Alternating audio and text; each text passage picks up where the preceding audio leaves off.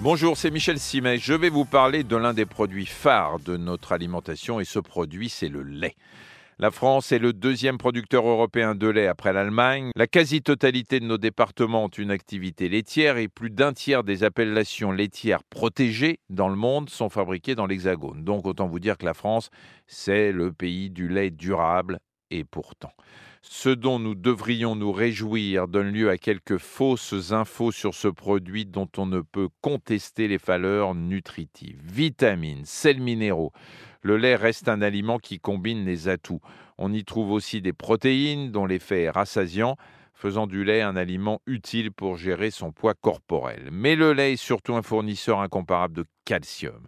Et le calcium est capital pendant la croissance, ça c'est pour les enfants et les ados, et il permet par la suite d'entretenir ses os tout au long de la vie.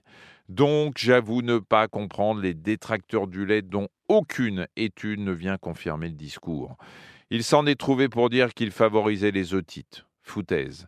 Même chose avec le cancer de la prostate au prétexte qu'il regorgerait de calcium et de protéines, mais non seulement aucune étude n'a validé cette thèse, mais à supposer qu'il y ait un lien, il faudrait boire 2 litres de lait ou avaler deux camemberts chaque jour et pendant des années pour commencer à s'inquiéter.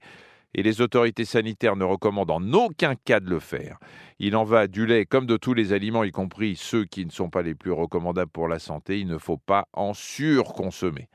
Le programme national Nutrition Santé conseille de consommer 3 ou 4 produits laitiers par jour, alors que l'OMS recommande de s'en tenir à deux produits. Pourquoi cette différence? Eh bien parce que l'OMS s'adresse au monde entier. Notre programme national, lui, s'adresse par définition à la France. Et ce qu'il faut bien comprendre, c'est que la finalité de l'OMS, c'est de lutter contre la malnutrition. Elle s'en tient donc à des recommandations minimales qui tiennent compte du niveau de vie des pays pauvres qui sont majoritaires sur notre planète. La France, elle, est quoi qu'on en dise, un pays riche dont, en plus, l'activité laitière est sévèrement cadrée par la réglementation européenne. Prenons l'exemple d'une vache qui est malade, ça peut arriver, hein. dans ce cas on la soigne avec des antibiotiques. Quand c'est le cas, le lait qu'elle produit est systématiquement écarté du reste de la production pour être détruit. Et si par mégarde ce lait venait à être mélangé avec du lait venant de vaches en bonne santé, c'est toute la production qui finira à la poubelle, et ce afin qu'il n'y ait pas de résidus d'antibiotiques dans le lait. Vous pouvez me faire confiance, j'en mets tous les matins dans mon café. Merci d'avoir écouté cet épisode de Ça va beaucoup mieux. Si vous avez aimé, n'hésitez pas à en parler autour de vous et à nous mettre des étoiles.